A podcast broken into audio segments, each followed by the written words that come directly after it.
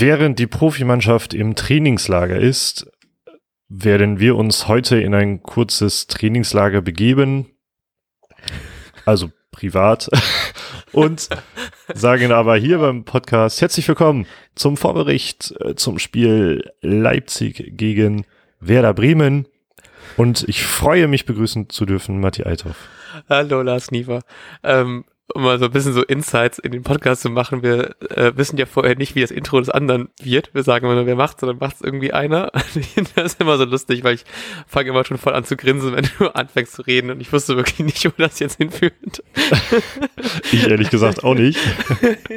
ja, aber ähm, ja, wir sehen uns gleich. Wir sind nachher zusammen in Hamburg auf dem Konzert. Ich freue mich schon sehr. Ja, ich freue mich auch ziemlich so ein bisschen die äh, Vorfreude vor der eventuell großen Trauer morgen, denn natürlich will man als Tabellen 17. in einer recht äh, schlechten Formkurve nicht unbedingt gerne nach Leipzig hin. Ähm, generell will ich eigentlich nicht so gerne nach Leipzig, aber jetzt ist gerade noch ein bisschen schlimmer. Ähm, vor allem, als ich gerade eben auf die Tabelle geschaut habe, denn sollten wir tatsächlich gegen Leipzig gewinnen, sind wir trotzdem noch auf dem äh, direkten oder indirekten Abstiegsplatz, weil der Abstand nach vorne auf Platz äh, 15 auf Mainz schon auf satte vier Punkte angewachsen ist. Und das äh, habe ich irgendwie gar nicht mehr so richtig auf dem Schirm gehabt in dieser Woche. Habe ich schon ein bisschen verdrängen wollen, dass der Abstand doch schon so groß geworden ist. Ja, das zeigt eigentlich, wie bedrohlich die Situation ist. Und äh, man könnte fast sagen, ein Sieg gegen Leipzig ist Pflicht, wenn es nicht Leipzig wäre. Mm. Ich habe so ein bisschen mir das Spiel ein bisschen schönreden wollen, dass es so ähnliche Bedingungen sind wie im Pokal gegen Dortmund. So gegen Leipzig glaubt keiner, dass wir da irgendwas holen können. Äh, deswegen holen wir da was. Ähm, ich glaube, das kann man aber leider nicht so einfach so anwenden auf beide Spiele. Ähm, trotzdem, ich hoffe so ein bisschen, dass jetzt dieses, es wäre war jetzt von Mittwoch bis gestern praktisch, äh, nee, bis heute sind die ja in diesem Kurzzeittrainingslager. Ist, glaube ich, der Trainingsplatz von Lok Leipzig oder so, oder das Trainingsgelände oder so. Ist das richtig? Mi? Nee, ich habe keine Ahnung, ehrlich ah, gesagt. Okay. Irgendwo in Leipzig. Ähm, genau. Mehr weiß ich nicht. Ähm, Genau, die sind auf jeden Fall in ein Mini-Trainingslager gefahren. Ich hoffe, dass es irgendwas gebracht hat. Ähm, man hat auch, kann auch wieder zurückgreifen auf Theo, der zum Glück nach seiner Verletzung wieder dabei sein kann. Also man hat jetzt zumindest ein bisschen mehr Möglichkeiten, wie man sie Abwehr, die Abwehr aufstellen kann. Dafür natürlich weiterhin traurig, dass ähm, sich Davy Selke im letzten Spiel die fünfte gelbe Karte abgeholt hat, deswegen leider nicht spielen darf. Was natürlich auch nicht so geil ist, dass wir halt eben jetzt, äh, nachdem wir langsam wieder ein Abwehrproblem gelöst haben, jetzt so ein bisschen das Sturmproblem wieder ein bisschen aufwacht. Naja, mal gucken. Mal gucken, wie es wird. Ich habe ein bisschen Angst, muss ich ehrlich sagen. Ähm, ich habe auch Angst, aber irgendwie auch nicht, denn man hat, es ist ja tatsächlich so, dass man eigentlich nicht wirklich was zu verlieren hat, außer die Liga-Zugehörigkeit. ähm, aber ich meine, bei dem Gegner würde man normalerweise, ähm, und das ist jetzt so eine Mischung aus, deshalb habe ich doch Angst und ähm, es ist was möglich, ähm, also sehr paradox alles, also eigentlich würde man ja sagen, Leipzig absolut ähm, nicht unser Maßstab. Platz zwei aktuell, ein Punkt hinter den ähm, hinter der Mannschaft aus dem Süden und Augsburg, richtig.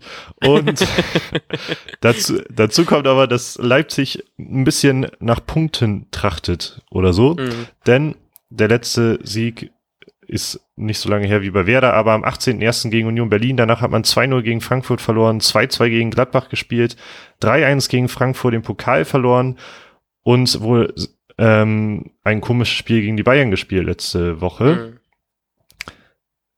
Das heißt, sie brauchen auch einen Sieg, bestimmt auch für, für den Kopf, genauso wie Werder das eigentlich bräuchte.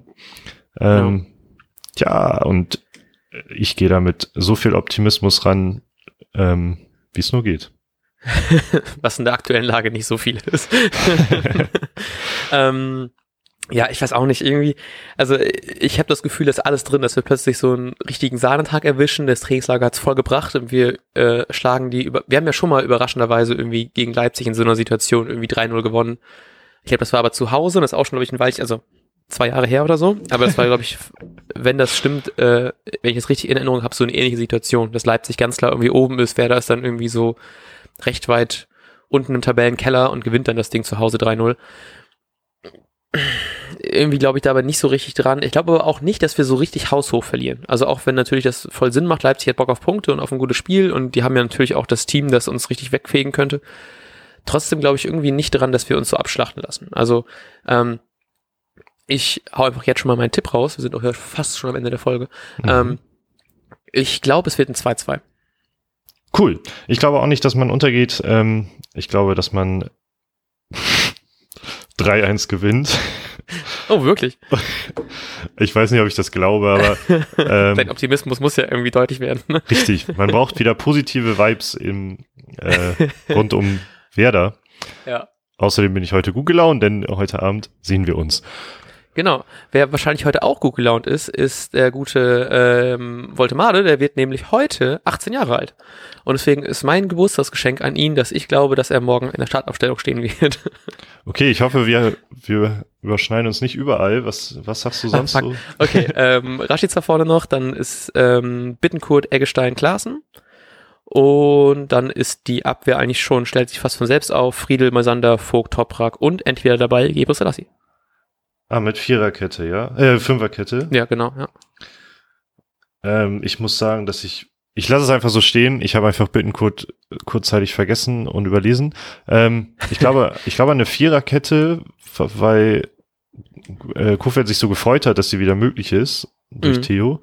Ähm, und Vogt dann auf der Sechs, ähm, Klasen Eggestein und ja, ich habe jetzt halt Golla, Woltemade, Rashica.